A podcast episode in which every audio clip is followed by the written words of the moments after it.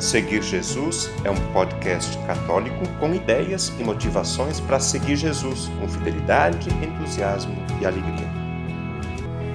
Eu seguirei, eu irei for o Senhor. A vida de São Leonardo Murialdo. Neste podcast falaremos um pouco sobre a vida de São Leonardo Murialdo um sacerdote que viveu dedicado aos pobres, levando o Evangelho a adolescentes em situação de miséria e abandonados. Para começar, convido a Patrícia a nos contar, afinal, quem foi Leonardo Murialdo? Leonardo Murialdo nasceu em Turim, na Itália, no dia 26 de outubro de 1828. Era filho de Leonardo Franquino Murialdo e Teresa Tó. Sua família era cristã, numerosa e bem posicionada social e financeiramente. E como era a vida de Leonardo antes da conversão? Quando Leonardo tinha apenas cinco anos de idade, seu pai, que era banqueiro, sofreu um ataque cardíaco enquanto trabalhava. Ele foi levado para casa, mas não resistiu e veio a falecer. No leito de morte, o pai disse a Leonardo que ele deveria ser o conforto de sua mãe Teresa. O menino foi muito bem educado na fé, pois sua família era de boas tradições cristãs.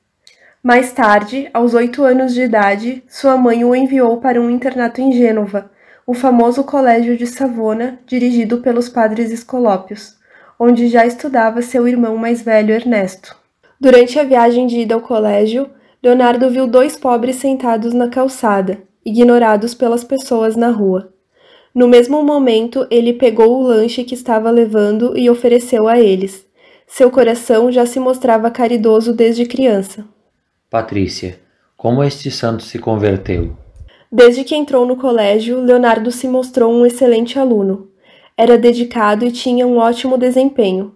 Os professores o elogiavam como exemplo, mas isso despertou ciúme entre alguns de seus colegas que passaram a desprezar e a atormentar Leonardo.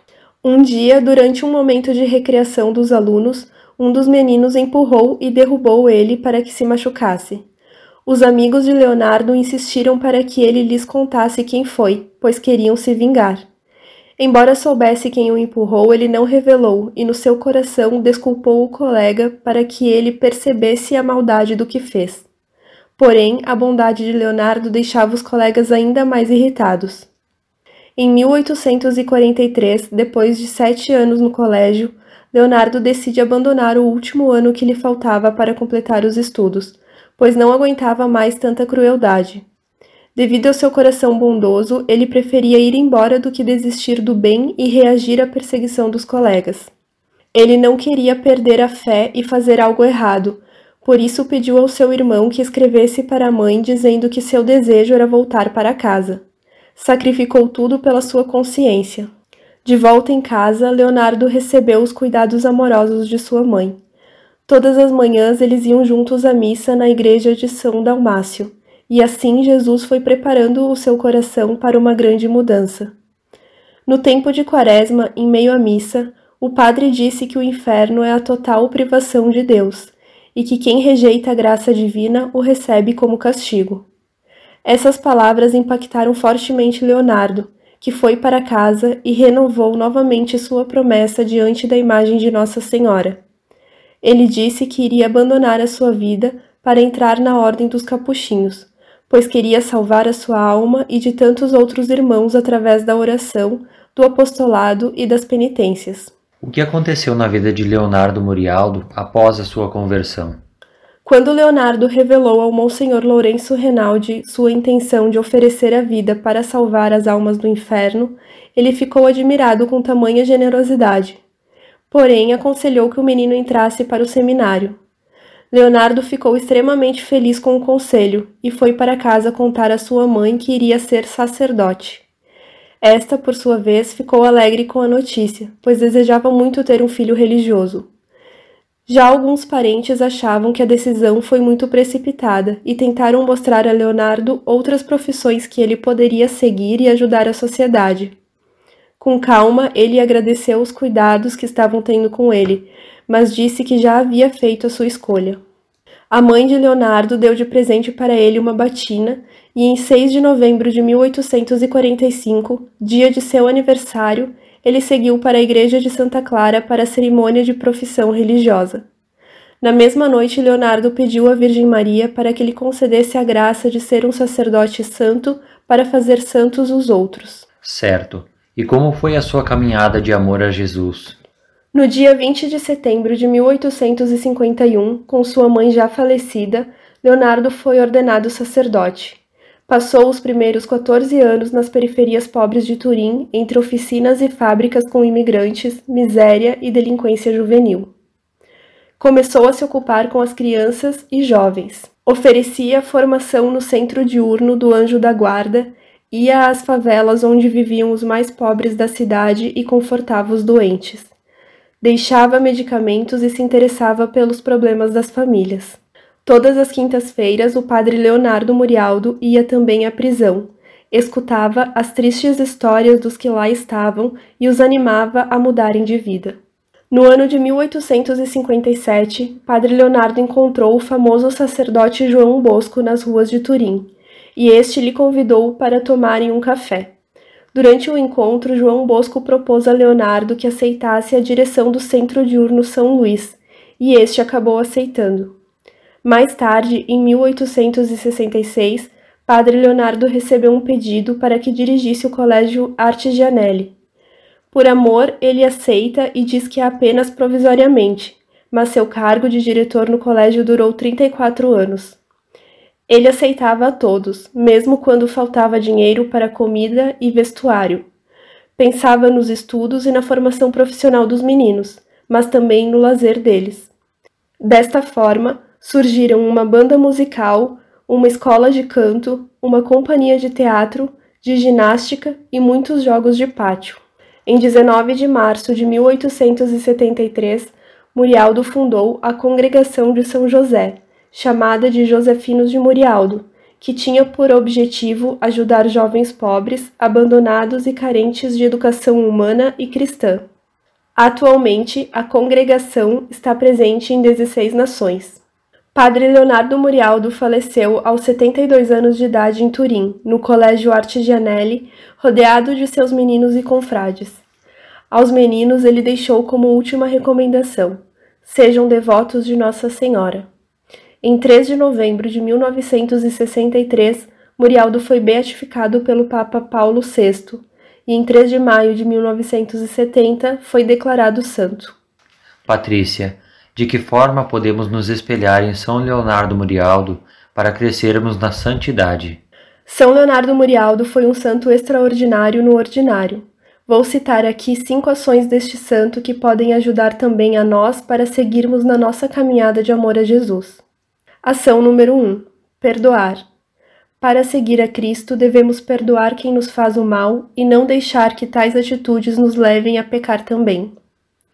Ação número 2: Devoção a Nossa Senhora. Pedir a intercessão da Virgem Maria para que nós também possamos praticar o bem nas nossas atividades diárias buscando a santidade através de uma vida verdadeiramente cristã.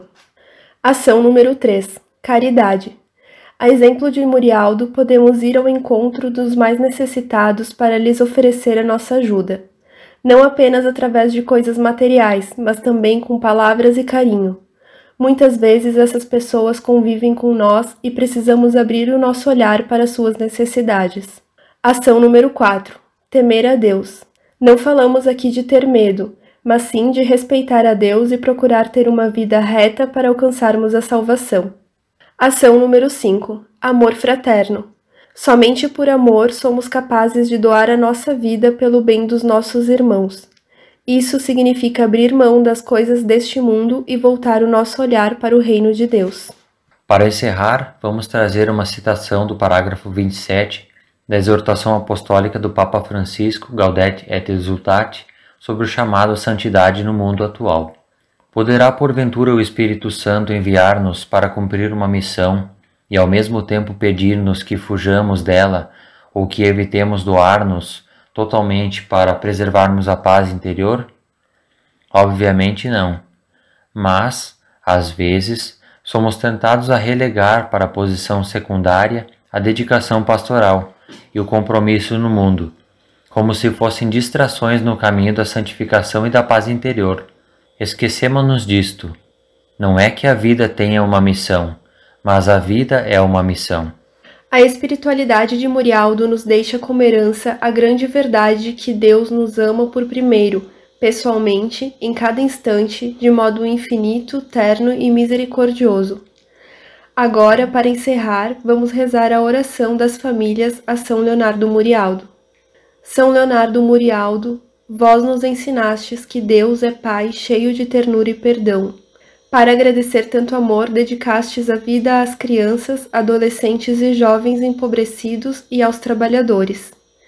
Olhai para nossa família e ajudai-nos a viver unidos como a família de Nazaré, fazendo a vontade do Pai e felizes porque Ele nos ama. Intercedei a Deus por nós para que sejamos livres dos vícios, das drogas, da violência e de todos os males do corpo e da alma, e não nos falte o necessário para viver casa, trabalho, saúde e condições para educar os filhos. Por Cristo nosso Senhor. Amém. São Leonardo Murialdo continua vivo através da família de Murialdo. Peçamos com esperança a sua intercessão por um mundo mais justo e fraterno. Obrigado e até o próximo episódio da Vida dos Santos. O conteúdo deste podcast está disponível na internet em diversas plataformas. Cito algumas para você conhecer e escolher: Google Podcasts, Spotify, Apple Podcasts, Anchor e Deezer. Convido você a se inscrever num desses canais para ouvir outros conteúdos já produzidos, compartilhar nos grupos com familiares e amigos e também receber as próximas publicações. Eu lembro que o podcast Seguir Jesus tem duas publicações por semana no domingo, a homilia do Padre. E na segunda-feira, um conteúdo variado que nos ajuda a seguir Jesus com fidelidade, com entusiasmo e alegria.